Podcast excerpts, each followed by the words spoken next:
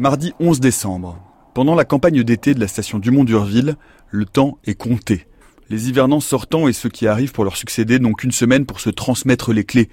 Qui de l'atelier, qui du garage, qui du laboratoire, ou encore des cuisines. C'est aussi le cas pour le DISTA, comme on l'appelle ici, le chef de district, qui représente l'État et assure le bon fonctionnement de la station.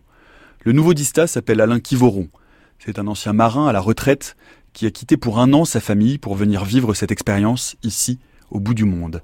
Il succède à Hélène Larmet et prend ses marques dans le bureau du chef, un bureau qui se situe au rez-de-chaussée du 42, le grand dortoir où tout le monde vit, où se situe également le cabinet du médecin et la salle d'opération. Oui, enfin, c'est pas encore vraiment mon bureau. Hein. Ce sera mon bureau euh, ce soir après la passation de suite officielle. Qu'est-ce qu'il y a? Il y a plein de choses euh, disparates. Il y a des symboles de l'État, il y a des cartes. Euh, racontez-moi un peu ce qu'il y a tout autour de vous. Le bureau par lui-même ressemble un peu à une cabine de bateau. D'ailleurs, le bâtiment ressemble à un bateau lui-même, puisque pour y accéder, il y a des portes étanches comme sur le bateau. Les fenêtres ressemblent plutôt à des sabords de bateau. Je pense que c'est essentiellement dû euh, aux conditions d'environnement difficiles. C'est pas la mer qui va venir taper sur les bâtiments, on n'en est pas encore là. Mais, euh, effectivement, euh, un fort vent, des, tempêtes de neige, des rafales qui peuvent monter jusqu'à 300 km heure l'hiver, ça peut arriver.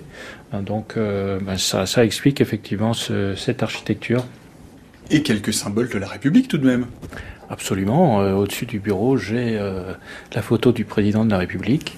On a une superbe Marianne qui trône sur, sur une étagère, le pavillon euh, national. Euh, oui, oui, tout à fait. Qui vous rappelle que vous êtes ici le représentant de l'État. Tout à fait. C'est exactement ça. Mesdames et messieurs les hivernants, campagnards d'été permanents, mesdames et messieurs.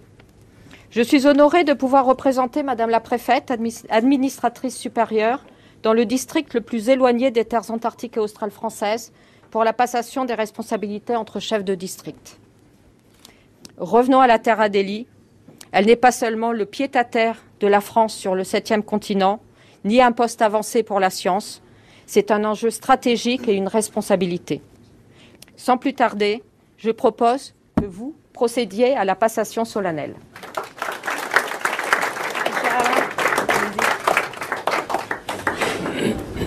C'est un plaisir et un honneur. Le chef de district de la 69. Je te remets la clé du district. Prends-en bien soin. Merci Hélène.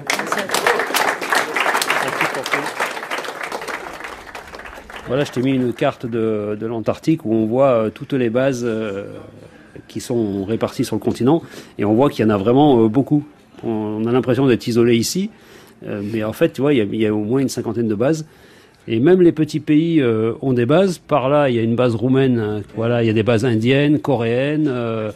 Euh, il y a la Belgique également a une base. Euh, les Allemands, ils en ont plusieurs. Les Norvégiens, tu vois, les Suédois, les Finlandais. L'Afrique du Sud. On n'imagine pas qu'il y ait autant de monde sur l'Antarctique, même si nos, nos, plus proches voisins, comme je le dis, c'est la Station spatiale internationale, puisqu'ils sont à 400 km au-dessus de nos têtes.